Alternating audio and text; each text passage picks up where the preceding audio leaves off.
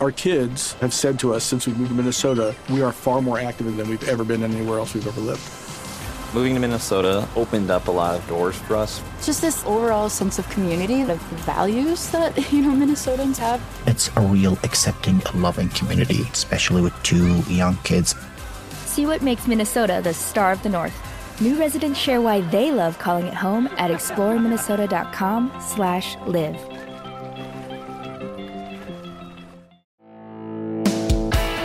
Este es el podcast de Alfredo Romo. 889noticias.mx. Con nosotros esta tarde el doctor Abelardo Meneses.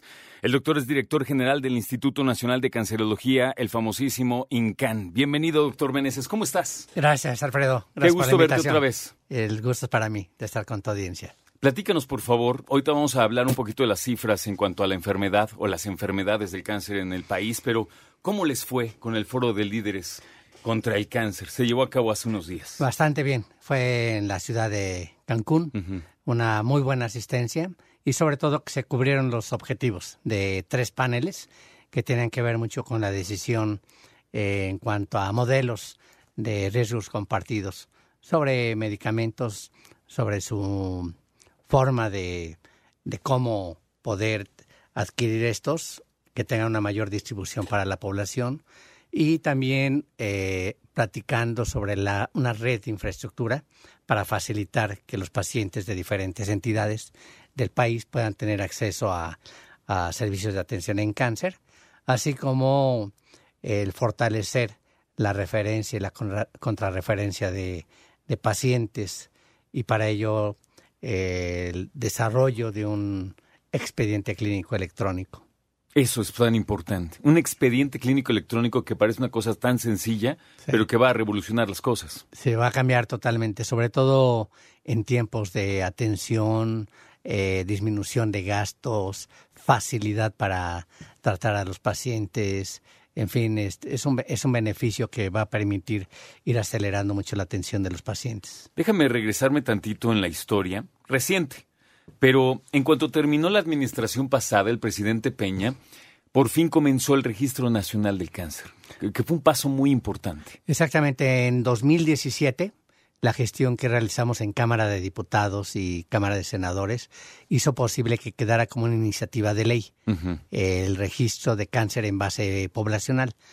Es un eh, logro porque teníamos décadas de estarlo gestionando y que finalmente culminó con esta aprobación en el legislativo y que posteriormente en la Secretaría de Salud Federal y en presidencia fue aprobado y que ya tenemos hoy 10 ciudades que están llevando a cabo este registro en el país. ¿Cuáles son, doctor?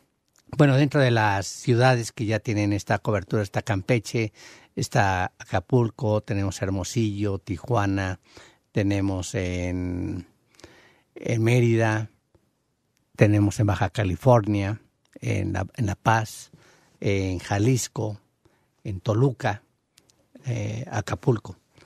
Y la idea es que haya una distribución de estos eh, registros en cáncer de base poblacional, es decir, casos incidentes, tanto eh, cáncer infantil como cáncer de adultos, y poder determinar los tipos de tumor, las edades en las que se presenta, cuál es la evolución de estos eh, tumores, cómo se comporta, eh, cuántos fallecimientos ocurren a causa de estos tipos de tumor y tratar de determinar igual factores de riesgo.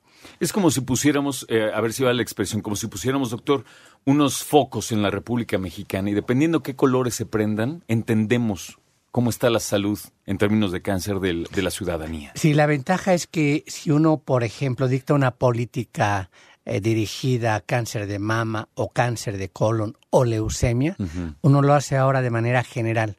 Y creo que si conocemos la geografía, la distribución de estos tumores en los diferentes estados, podemos nosotros dirigir mejor las baterías para atacar el cáncer. Por ejemplo, leucemias, hay ciertos estados donde predomina.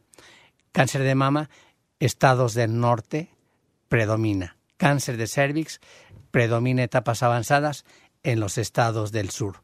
Y entonces cuando uno comienza a analizar cuáles son las causas de esta distribución, uno puede enfocar mejor sus presupuestos dirigidos a campañas que ataquen estos problemas. Cáncer de colon, por la obesidad, la falta de ejercicio, el tipo de alimentación que tenemos, está en aumento en prácticamente todos los estados del país. Entonces son políticas que se tienen que ir estableciendo de manera diferencial. Es una forma de optimizar los recursos y de dirigirlos de manera más adecuada. ¿Cómo nos está funcionando la parte de concientizar a la población a través de fechas, meses, eventos, carreras? ¿Es suficiente? ¿Necesitamos más? ¿Cómo ves? Obviamente hay que ir eh, aumentando más estas campañas y la difusión para detectar cada vez más tempranamente este tipo de, de tumores. Afortunadamente ha habido éxito, por ejemplo, en cáncer de cervix. Durante muchas décadas ocupó el primer lugar cáncer cervicuterino. Ha descendido en los últimos 15 años más del 40% la mortalidad de cáncer de cervix y es gracias a la detección oportuna. Más del 40%. Más del 40%. Es una super cifra. Sí, sí, sí. Y cada vez se diagnostica en etapa clínica más temprana y potencialmente más curable. En cáncer de mama se comienza a ver un poco más el diagnóstico temprano hay más conciencia y creo que los medios de difusión están ayudando mucho. Hay carreras, hay eventos, siempre se hacen actividades alrededor de esto. Justamente hoy estamos nosotros reforzando la campaña de detección de cáncer de colon. En el instituto, recordarás, hace un, año comentábamos que se lanzó esta campaña primero a los trabajadores del instituto, de los que rebasábamos los 50 años de edad, entre 50 y 75 años de edad, que estuviéramos asintomáticos, que no tuviéramos antecedente de cáncer de colon, se nos hacía una prueba que es FIT, es una prueba inmunoquímica en donde de la S fecal, una especie de cepillito, un hisopo, eh, raspa se, eh, ese fecal, se mete en un frasco que tiene una sustancia, se lleva al laboratorio, en este caso al instituto, ahí se ve si existe sangre oculta en S fecal, a la persona se le lleva una colonoscopia, a una exploración del colon. Y de esa manera uno puede descartar la causa que ocasionó el sangrado. Encontramos que los que teníamos este criterio entre 50 y 75 años de edad, eh, asintomáticos, que no teníamos estos antecedentes de, de cáncer, el 17% de 250 trabajadores fueron positivos a la prueba. Y de esos el 10% tenía lesión maligna premaligna. Afortunadamente todos en una etapa temprana. Qué buena noticia. Hoy ya llevamos más de 1.200 eh, personas que se han realizado esta prueba y esas cifras se mantienen. Afortunadamente los estamos diagnosticando la gran mayoría en una etapa potencialmente curable. Entonces, para ser claro, si yo quiero, puedo yo tomar una muestra de mis heces y entonces con un hisopo lo tomo, compro un frasquito de esos como de orina en la farmacia. No, eh, nosotros lo distribuimos en el instituto. Entonces tengo que ir primero al INCAN. Sí, y nosotros no distinguimos si son del seguro, si son del ISTE, si son de... o no tienen cobertura. Damos preferencia a quienes no tienen cobertura. Se les da un medio de transporte que es un, eh, vasito. Un como un vasito, un cilindro, que tiene ahí un cepillo. Y entonces, una vez que uno recoge eh, fragmentos de ese fecal, se mete en ese recipiente, se traslada nuevamente al instituto, ahí eh, en un aparato se detecta la presencia de sangre oculta, 20 microgramos que uno detecte, eso ya condiciona a que la persona se someta a un estudio de colonoscopía para ver cuál es la causa, si es un pólipo, si es por hemorroides, si es por eh, eh, alguna otra alteración inflamatoria que ocasionó sangrado. Eso es muy importante. O si es un tumor maligno. Afortunadamente, en los casos en donde ha resultado ser maligno, ha sido en etapa temprana, que esa es la finalidad. Como se estaba asintomático, entonces uno va a buscar los casos tempranos. Eh, ahora lo estamos extendiendo nuevamente.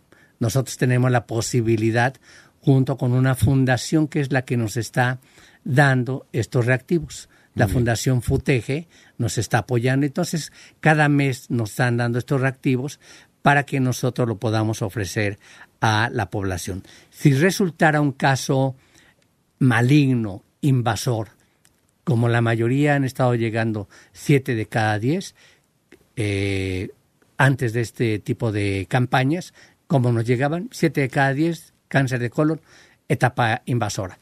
Si fuera el caso y es un paciente que tiene derecho a biencia en el ISTE o en el Seguro Social o en Fuerzas Armadas o en Pemex, se le canaliza. Si no tiene cobertura, como nosotros tenemos Seguro Popular, gastos catastróficos, entonces ingresamos al paciente al instituto.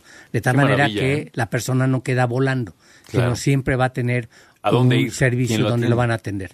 Súper bien. Sé que están haciendo parecido con la próstata. Exactamente, ayer lanzamos una campaña, la Cámara de Diputados nos aprobó a principios de año eh, un programa para detección de cáncer de próstata. Para darle cobertura, este, nosotros tenemos por el Seguro Popular cobertura de cáncer de próstata, pero hay ciertos medicamentos, ciertos procedimientos que no estaban cubiertos.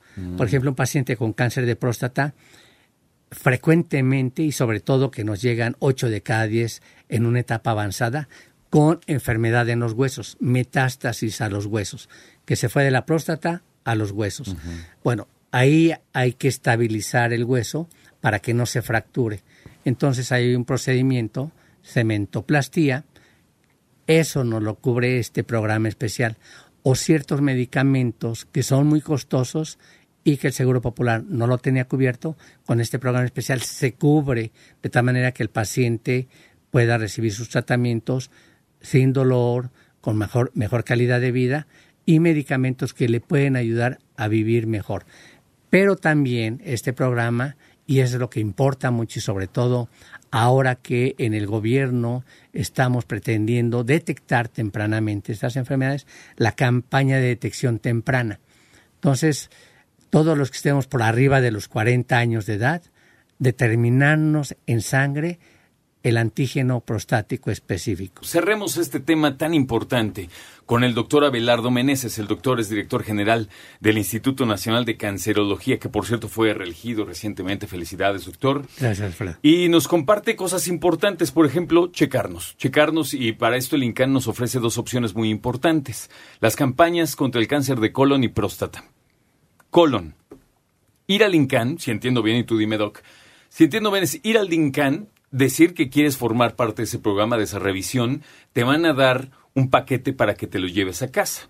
¿Ok? Una especie de cepillito, un, un hisopo y un tubito. Un instructivo. Un instructivo, mira, todavía, para que tú sepas cómo tomar la muestra de tus heces, de tu popó. Sí. ¿No? Una muestra de popó, la guardas y la vas a llevar nuevamente al INCAN. Exactamente. Va a valer toda la pena porque ojalá te digan, usted está perfectamente bien, o si hay algo que revisar, maravilloso, el INCAN, si tiene seguridad social, te canaliza ya con una, una carta en donde diga qué se encontró y entonces te vas a tu sistema de salud. Y si no, el INCAN que tiene y que cubre el Seguro Popular, ahí te atiende. Exactamente. Maravilloso. Sí, de esa manera no hay la fuga del paciente Exacto. o que esté perdido o que ande con un estrés sabiendo Terrible, que tiene una enfermedad y anda claro. por ahí deambulando. ¿Y la próstata, cuál es el proceso? ¿Hay que ir primero al INCAN o en esta ocasión no? No, igual, igual eh, en el instituto podemos ofrecer esto o si ya tiene estudios previos, llevarlos para que los analicemos y dependiendo de lo que tenga, nosotros realizar el procedimiento que confirme que se trata de un tumor maligno. Una vez confirmado, nuevamente, si tiene derecho a biencia en alguna institución, se le canaliza. Si no lo tiene, como también tenemos cobertura en gastos catastróficos, Seguro Popular, de cáncer de próstata, se ingresa al instituto para ser manejado de manera íntegra en lo que corresponde a su tumor maligno de la próstata. Si lo piensan como yo, es una maravilla. Es una maravilla que un lugar de la calidad, de la altura del INCAN, te diga, ven, te vamos a revisar. Y te voy a decir algo todavía más importante. Eh, creo que es importante que nosotros tengamos bien presente que la responsabilidad de la salud es nuestra, no es de nadie más. Es tú decide revisarte. Y entonces, con este apoyo que está muy bien, vamos a lograr además ayudarle al INCAN a rebajar, a bajar, perdóname, esa estadística que en algunos casos puede llegar a ser de que 7 de cada 10 personas llegan con casos de cáncer avanzado. No siempre, en algunos. ¿Y qué busca el INCAN? Obvio, la salud de los mexicanos, bajar esa tasa y de paso, obviamente, ayudarnos a todos. Y todos ganamos, doctor. Así es, creo que empleaste una palabra muy adecuada. Responsabilidad. Aquí sería una corresponsabilidad. Que la población tome conciencia de que su estilo de vida, sus actividades, van a condicionar determinado tipo de enfermedades. Por eso, una recomendación muy importante, cero tabaco. Sabemos que el 30% de todos los tumores malignos que vemos son secundarios a la exposición al humo de, de tabaco. Evitar las dietas hipercalóricas, porque nuestra población 70% cursa con sobrepeso y con obesidad. Y esto está fuertemente relacionado, además de enfermedades cardiovasculares, de complicaciones por diabetes mellitus, con ciertos tumores, ovario, de próstata, del colon, de la mama. Entonces, eh, aquí hay una fuerte relación. También promover la actividad física. Sí, se ha visto que si una persona con obesidad y además es sedentaria, tiene mucho riesgo de padecer cáncer de colon. Entonces creo que uno tiene que ir cuidando, invirtiendo en salud. Siempre que hablemos de salud hay que hablar de inversión, no es un gasto. Totalmente. El que em, empleemos nuestros recursos para estar sanos, eso será una inversión porque llegaremos a una vejez en buenas condiciones o lo mejor posible. Exactamente, lo mejor posible. Todos pensamos cuando, cuando lleguemos a la tercera edad y hemos hecho esa pregunta al aire, todo el mundo contesta quiero ser independiente, quiero, no sé, quiero ser carga para nadie, quiero estar bien, quiero estar tranquilo. Bueno, pues primero la salud, sin duda primero la salud. Escucha a Alfredo Romo donde quieras, cuando quieras. El podcast de Alfredo Romo en 889noticias.mx.